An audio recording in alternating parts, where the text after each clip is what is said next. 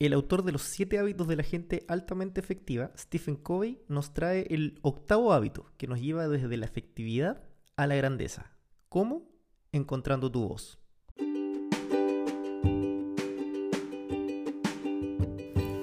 Bienvenidos a un nuevo capítulo de Sundoku, escucha resúmenes de libro, donde semana a semana vamos a ir desempolvando, resumiendo y comentando diversos libros relacionados a desarrollo personal, finanzas, espiritualidad y un poco más. Así que sin más, comencemos. Stephen Covey, además de haber sido el autor del gran bestseller Siete hábitos de la gente altamente efectiva, que resumimos en el primer episodio de Sundoku, escribió varios otros libros, también fue profesor, consultor, speaker, entre varias otras cosas. Y el libro lo parte contando algunas de sus experiencias dando charlas, donde siempre hacía dos preguntas. La primera le decía a su público, ¿quién cree que hay más talento en las empresas de la que realmente se aprovecha? Y la mayoría siempre levantaba la mano. O sea, la mayoría creía que había más talento en ellos del que realmente se aprovechaba por la empresa. Después les vuelve a hacer una segunda pregunta que decía, ¿cuántos sienten la presión de producir más con menos? Y se volvían a levantar todas las manos. Lo cual es evidentemente un dilema, porque por un lado están diciendo, claro, no se está sacando todo el potencial ni todo lo que yo podría dar, pero por otro lado están diciendo, me están exigiendo mucho. Entonces, ¿qué pasa con esto? Entonces, para tratar de entender este dilema, luego les pregunta a su a su público. ¿Qué porcentaje del tiempo hacen cosas urgentes pero no importantes? Y ahí la gran mayoría admite que el 50% del tiempo usa su tiempo en cosas urgentes pero no necesariamente importantes. O que por lo menos ellos consideran urgentes porque después empiezan a ver ya, ¿y cuáles son esas cosas? Claro, buena parte del trabajo se van en reuniones que no aportan, en leer correos inútiles, en conversaciones que no suman, y se gasta gran parte del día en cosas que muchas veces parecen urgentes, pero definitivamente no suman, no son importantes. Entonces el trabajador se va a mantener estresado, se va a mantener lleno de frustración porque tiene que hacer mil cosas, pero realmente no está sacando su potencial, no está usando sus habilidades. Entonces, ¿cómo se supera esta situación? Para Stephen Covey es con el octavo hábito que te va a llevar desde la efectividad a la grandeza, que es encuentra tu voz, que es un símil a encontrar tu misión de vida, a encontrar tu ikigai. ¿Y cómo lo explica? Dice que una persona está compuesta por cuerpo, mente, corazón y espíritu. El cuerpo es la necesidad porque estamos en un mundo físico. La mente es el talento, el corazón es la pasión y el espíritu es la conciencia. Y cuando tienes trabajando todo al mismo tiempo es que encuentras tu voz o tu misión de vida. ¿Por qué? Porque el cuerpo es la necesidad, o sea, de una u otra manera cuando conectas todo estás supliendo una necesidad con un talento que es por medio de la mente, tienes que hacerlo con pasión, que vendría siendo representado por el corazón, y por último en un marco de principios, que está representado en el espíritu. Pero ¿por qué se da este dilema de que a pesar de que estamos en plena época de la información, las personas se sienten abrumadas y no encuentran su voz en sus comunidades, en las empresas en las que trabajan o en su vida cotidiana? Bueno, Stephen Covey dice que es porque a pesar de que pasamos de la era industrial a la era de la información, los paradigmas de la era industrial se han mantenido a la hora de trabajar. La era industrial la define como la era del control. En cambio, la era del conocimiento es la era de la liberación. Y ahí da un poco de perspectiva histórica, donde las eras anteriores fueron, por ejemplo, la del cazador y recolector, donde a medida que tú trabajabas, tu recompensa era directamente proporcional. Por ejemplo, salías a cazar una vez y vas a tener una recompensa, hasta que llega la agricultura y por un trabajo similar resulta que cosechas y tienes 50 veces más beneficios. Por lo tanto, pasamos a la era agrícola. Posterior a eso, Viene la era industrial, donde podías producir en línea, ensamblar y produce 50 veces más que un agricultor. Y luego en la era de la información produce 50 veces más que en la era industrial. ¿Y cómo se logra cambiar este paradigma? Bueno, tienes que en tu lugar de trabajo o donde estés desarrollando tus proyectos, alinearte con tu corazón, mente, cuerpo y espíritu. Y ahí da algunos ejemplos. Por ejemplo, en Nueva York, Rudy Giuliani, en un periodo de 8 años, logró que el crimen disminuyera un 50%. ¿Cómo lo hizo? Organizó a la policía para que pueda establecer una relación más cercana con la ciudadanía.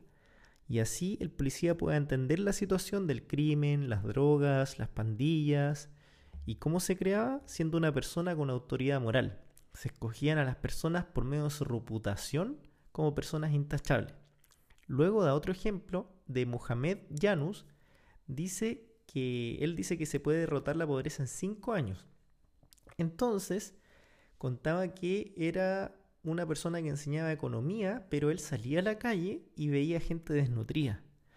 Así que le preguntó a las personas cuánto dinero necesitaban para comprar, por ejemplo, la máquina que necesitaban para trabajar. La gente le respondía, no sé, 50, 100 dólares.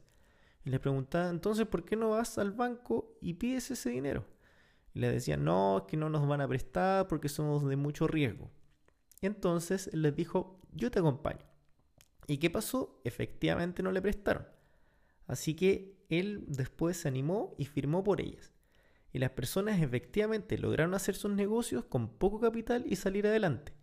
Así que a partir de esa experiencia, Mohamed fundó un banco que a la fecha que se escribió el libro tenía 4.500 millones en préstamos. ¿Y cuál era su público objetivo? La gente más pobre que nadie más le prestaba. Y tenía 98% de préstamos pagados. ¿Cómo consiguió eso?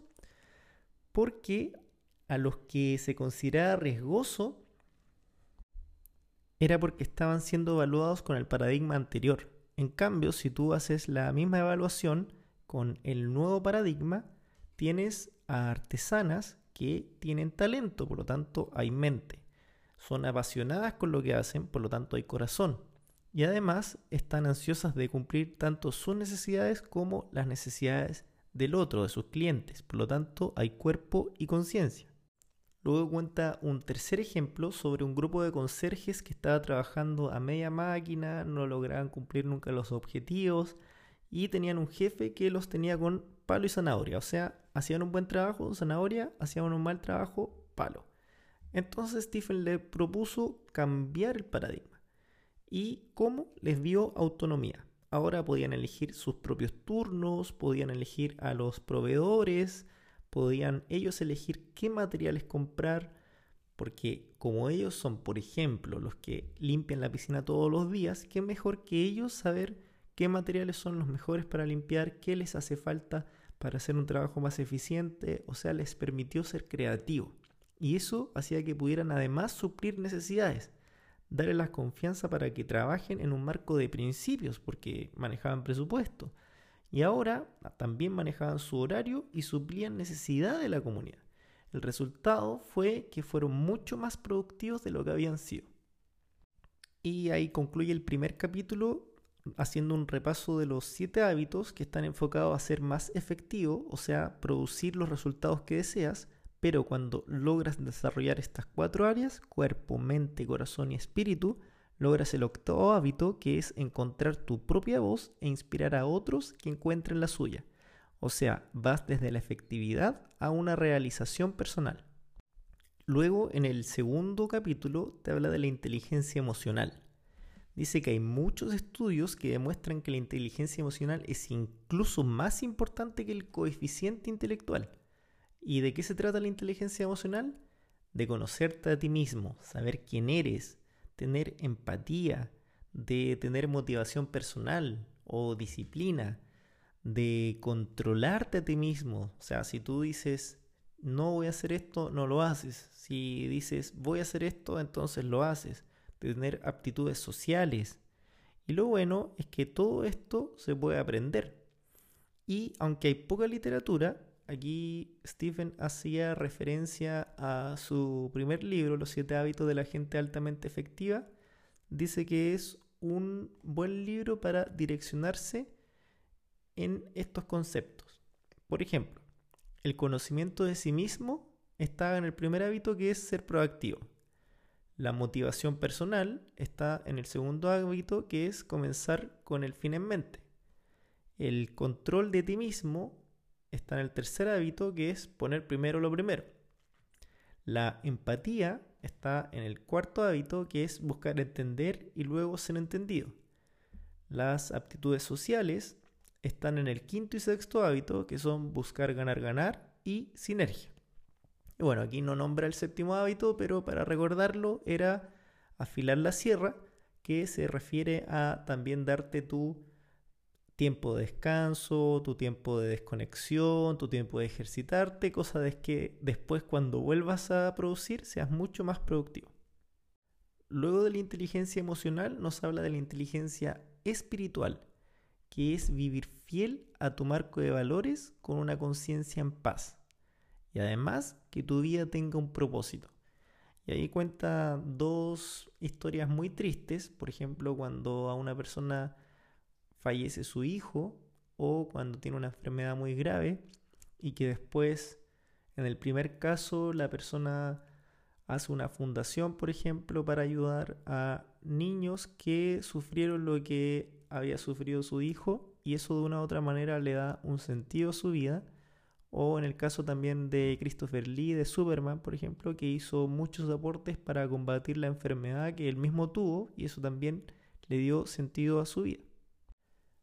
Entonces, una vez tienes inteligencia emocional y espiritual y está la voz, que habíamos hablado en el capítulo 1, que es en el fondo la unión entre el cuerpo, la mente, el corazón y el espíritu, o en otras palabras, la unión entre el talento, la pasión, la necesidad y la conciencia, viene la grandeza. Y la grandeza la divide en dos puntos, la grandeza primaria y la secundaria.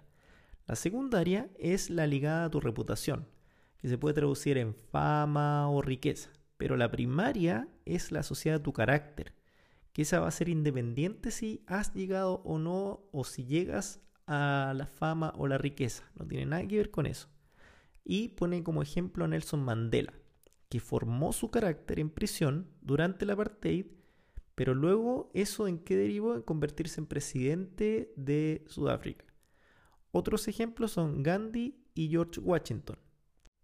Y ahí cita a Gandhi para entender su concepto de conciencia y principio, que decía que las civilizaciones y las personas se desintegran cuando tienen valores pero no tienen principios. ¿A qué se refería con eso? Por ejemplo, un valor va a ser la riqueza, su principio va a ser el trabajo. Entonces, cuando hay riqueza sin trabajo, es porque no está honrando el principio. Por lo tanto, se va a desintegrar la civilización o la persona cuando hay placer pero no hay conciencia, cuando hay conocimiento pero no hay carácter, cuando hay negocios pero no hay moralidad, cuando hay ciencia pero no hay humanidad, cuando hay culto pero no hay sacrificio, cuando hay política pero no hay principios. Entonces, volviendo a tu voz o tu misión o lo que tienes que hacer en la vida, también está asociado a inspirar a otros para que encuentren su propia voz. Y ahí hace un ejemplo de una conferencia que estuvo y preguntó cuántos lograron el éxito gracias a que otros confiaron en ustedes. Y ahí la mitad levantaba la mano.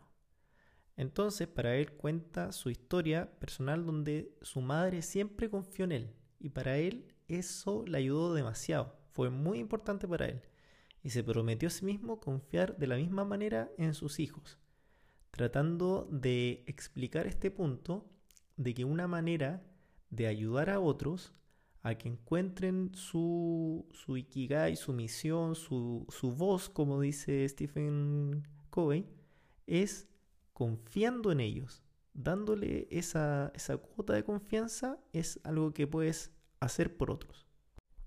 Y para confiar tienes que entender, entonces ahí explica las cuatro maneras de comunicarnos, que va a ser siempre leer, escribir, hablar y escuchar. Pero según Stephen Covey, la más importante es escuchar y es paradójicamente la que menos le ponemos atención, de la que menos aprendemos. Entonces ahí explica un, un concepto que tienen en la India, que es la vara india, que es una manera que tienen de comunicarse en la India, donde el que tiene la vara es el que habla y el otro solo puede escuchar y máximo hace preguntas aclaratorias. Y luego que la persona se siente entendida, le pasa la vara a la otra persona y ahí hace el ejercicio al revés. Entonces es un ejercicio muy profundo, incluso en lo espiritual, porque explica que es una necesidad del ser humano el hecho de sentirse comprendido. Entonces, una vez aprendas a escuchar, ¿qué va a pasar? Te vas a convertir en un mejor líder. Entonces, una vez encuentras tu propia voz, alineando cuerpo, mente, corazón y alma, vas siendo un buen líder, vas a poder liderar a otros o guiar a otros a que encuentren también su propia voz. Entonces, en síntesis, si sientes que estás combatiendo en tu vida con alguna emoción que sientes que te tiene estancado, como la rabia, la frustración, esa sensación de que no avanzas, lo que tienes que hacer es encontrar tu voz. ¿Cómo? Uniendo tu talento, una pasión, una necesidad y con mucha conciencia. Y luego inspirar a otros.